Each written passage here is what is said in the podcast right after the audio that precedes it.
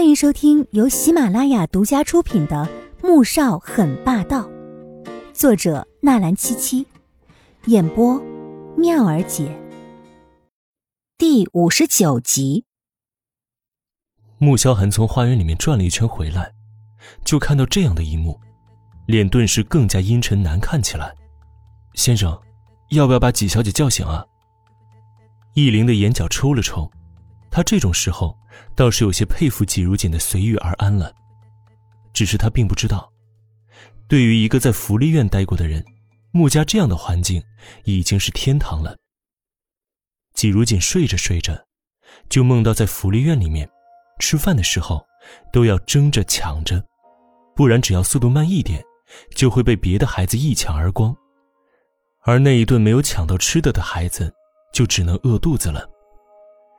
睡觉的时候，几十个孩子挤在一间通铺上，夏天满是汗味蚊子；冬天，更是几人抢着一床被子。而他年纪小，性子又老实，总是抢不到吃的，那就得饿着肚子。只有那么一个人，一个比他大四岁的哥哥，每次抢到吃的，总会分他一半。别的小孩欺负他，那个哥哥就会冲上来保护他。只是这么多年过去了，他连那个哥哥长什么样子也都忘了。梦着梦着，他就哭了起来，像个被人欺负的可怜孩子一般，哭着哭着，也就醒了。睁开眼，就看到天已经黑了下来，月亮挂在半空中。他擦擦泪水。看着已经关起的大门，默默的抱着膝盖看着天上的月亮。穆萧寒在书房里面坐了小半个钟头，手中一直握着一部新的手机，目光看着外面的月亮，心绪烦躁。正在这时，罗妈送了一杯茶进来，看着坐在窗前的穆萧寒，欲言又止。罗妈有事吗？穆萧寒转过头来。看到罗妈站在那儿，似乎有话要说。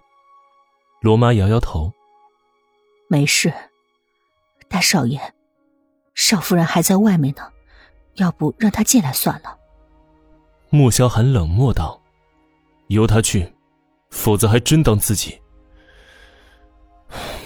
算了，罗妈你下去吧，他的事情你不用管。”罗妈忽然觉得，季如锦真是可怜呢。整个穆家，没有一个人对他好的。可是他却不敢多说，他还要保住这份工作，儿子和儿媳妇儿，还指着他的补贴在市内买套房子呢。等出了书房，罗妈内心一直愧疚不安，她想只有等二少爷回来了，让二少爷替少夫人好好说话了。穆言飞在外面玩到凌晨一点才回家，人已带着三分醉意。走到台阶准备进去时，看到门口坐着一个人，顿时吓了一跳。而等他看清是谁时，立马就怒了：“季如锦，你有病吧？三更半夜不睡觉蹲在这里吓人呢！”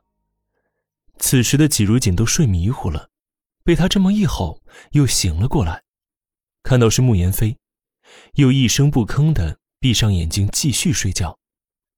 这穆家所有人，他再也不去理会了。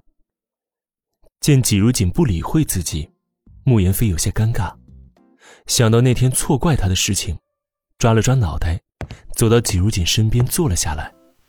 喂，你怎么了？你是不是还在生那天的气呢？哎，我哥呢？季如锦仍不吭声，他只有一个本事，那就是打定主意不理谁，就算那人在他面前说破了嘴，他也可以不搭不理，不说一句话。慕言飞见他不理睬自己，少爷脾气也上来了，猛地站起来，推门走了进去。二少爷，你去楼上劝劝大少爷吧，让少夫人进来吧。罗妈一直守在外面，看到穆言飞进来，立即走过去，小声的说着。穆言飞愣住了：“啊，我哥和他怎么了？吵架了？”罗妈想了想，还是将中午发生的事情。一五一十的说了出来。听完，穆言飞的脸色又难看起来，暗骂了一句：“这死丫头！说完便走进电梯了。此时二楼，慕言飞看到自家大哥这么晚还没睡，惊讶的张了张嘴：“大哥呀，你既然担心他，干嘛不让他进来呀？你还知道回家呀？”躺在床上看书的某人冷冷的看过来，慕言飞觉得自己为了这个家，简直是操碎了心。这么晚了要当说客不说，还要被大哥这么怼，实在是太委屈了。哎呀，大哥，你误会他了。慕言飞在一边的沙发上坐下，又将刚才罗妈告诉他的事情转述给穆萧寒听。听完之后，穆萧寒的神情并没有什么变化，只是淡淡的说了三个字：“嗯，知道了。”慕言飞愣住了，就这样吗？